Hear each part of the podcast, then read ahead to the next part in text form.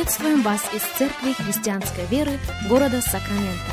Мы молимся о том, чтобы последующие 15 минут послужили вашему назиданию и духовному утверждению. Присоединяйтесь к нашему эфиру, как пастор Сергей Головей предлагает вашему вниманию передачу «Настоящая истина». Еще раз мы говорим добро пожаловать всем, кто присоединяется к нашему эфиру. Здравствуйте, меня зовут Сергей Головей. Из Церкви Христианской Веры мы приходим к вам.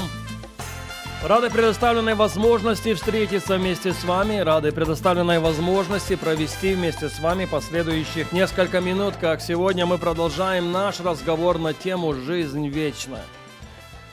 Наш базовый текст – это золотой стих Евангелия – а именно 3 глава Евангелия Иоанна, 16 текст. Он говорит следующее, «Ибо так возлюбил Бог мир, что отдал Сына Своего Единородного, дабы всякий верующий в Него не погиб, но имел жизнь вечную». Вот с чего начинается благая весть. Она начинается с того, что есть Бог, который возлюбил этот мир. Есть Бог, который возлюбил этот мир Безусловно. Есть Бог, который возлюбил этот мир до такой меры, что отдал своего единственного Сына.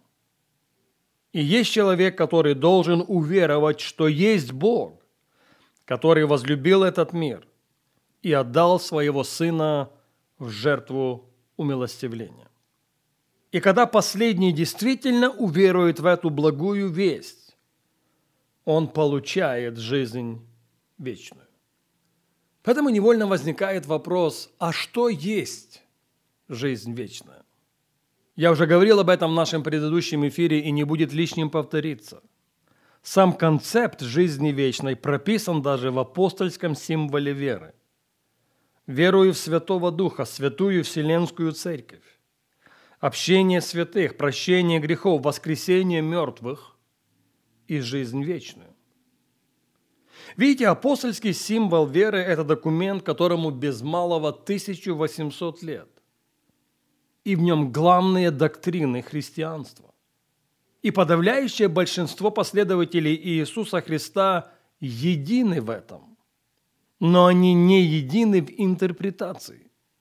Именно когда вопрос идет о жизни вечной, то далеко не все, далеко не все едины в том – как жизнь вечная интерпретируется. Согласитесь, есть группа людей, которые утверждают, что жизнь вечная – это награда за то, что человек устоял. Это награда за то, что он победил все искушения. Это награда за то, что он одержал победу над всяким грехом. И когда его сердце перестает биться на этой земле, вот тогда он вознаграждается жизнью вечной. Но так ли это на самом деле? Послание к римлянам в 6 главе в 23 стихе мы читаем, «Ибо возмездие за грех – смерть, а дар Божий – жизнь вечная во Христе Иисусе». Слышите? Жизнь вечная – это дар Божий во Христе Иисусе. Нет, это не вознаграждение. Нет, это не венец, который получает человек за то, что он устоял во всех искушениях. Жизнь вечная – это дар Божий во Христе Иисусе. И сегодня я хочу спросить у себя и у каждого, кто слышит меня, если мы этот дар получили, лучше сказать, если мы этот дар приняли, сделали ли мы следующий шаг навстречу тому, чтобы открыть его? И по сути, эта серия радиопрограмм будет сводиться к тому, чтобы поощрить каждого и каждого без исключения – поспешить открыть этот дар, дар вечной жизни. Итак, что есть жизнь вечная? Можем ли мы ответить для себя на вопрос, живу ли я жизнью вечной? Пользуюсь ли я этими бенефитами, которые были доставлены мне в том подарке, за который проплатил своей жизнью Сын Божий? Евангелие Иоанна, 5 глава, и мы прочитаем 24 стих слова Иисуса Христа. «Истинно, истинно говорю вам, слушающий Слово Мое и верующий в пославшего Меня, имеет жизнь вечную, и на суд не приходит, но перешел от смерти в жизнь. Еще раз. Истинно, истинно говорю вам, слушающий Слово Мое и верующий в пославшего меня имеет жизнь вечную. Заметим, он не сказал, слушающий Слово Мое и верующий в пославшего меня будет иметь жизнь вечную. Он даже не сказал, что слушающий Слово Мое и верующий в пославшего меня, ему и только ему гарантирована жизнь вечная. О нет! Он сказал, что всякий, слушающий меня и верующий в пославшего меня, имеет жизнь вечную, имеет ее сейчас. Потому что жизнь вечная – это дар Божий во Христе Иисусе. И в силу этого я спрашиваю еще раз. Коль мы получили дар, дар Божий во Христе Иисусе, коль мы получили дар вечной жизни, сделали ли мы следующий шаг навстречу тому, чтобы открыть его? Сделали ли мы следующий шаг навстречу тому, чтобы пользоваться теми бенефитами, за которые Сын Божий заплатил своей кровью на Голговской горе? Я ревную о том, чтобы это утверждение было прописано на скрижалях нашего сердца. Слушающий Слово Мое и верующий в пославшего меня имеет жизнь вечную.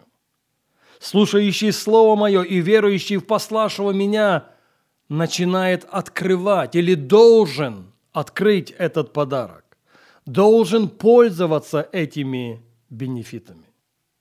Потому что вера приходит от слышания, а слышание от Божьего Слова.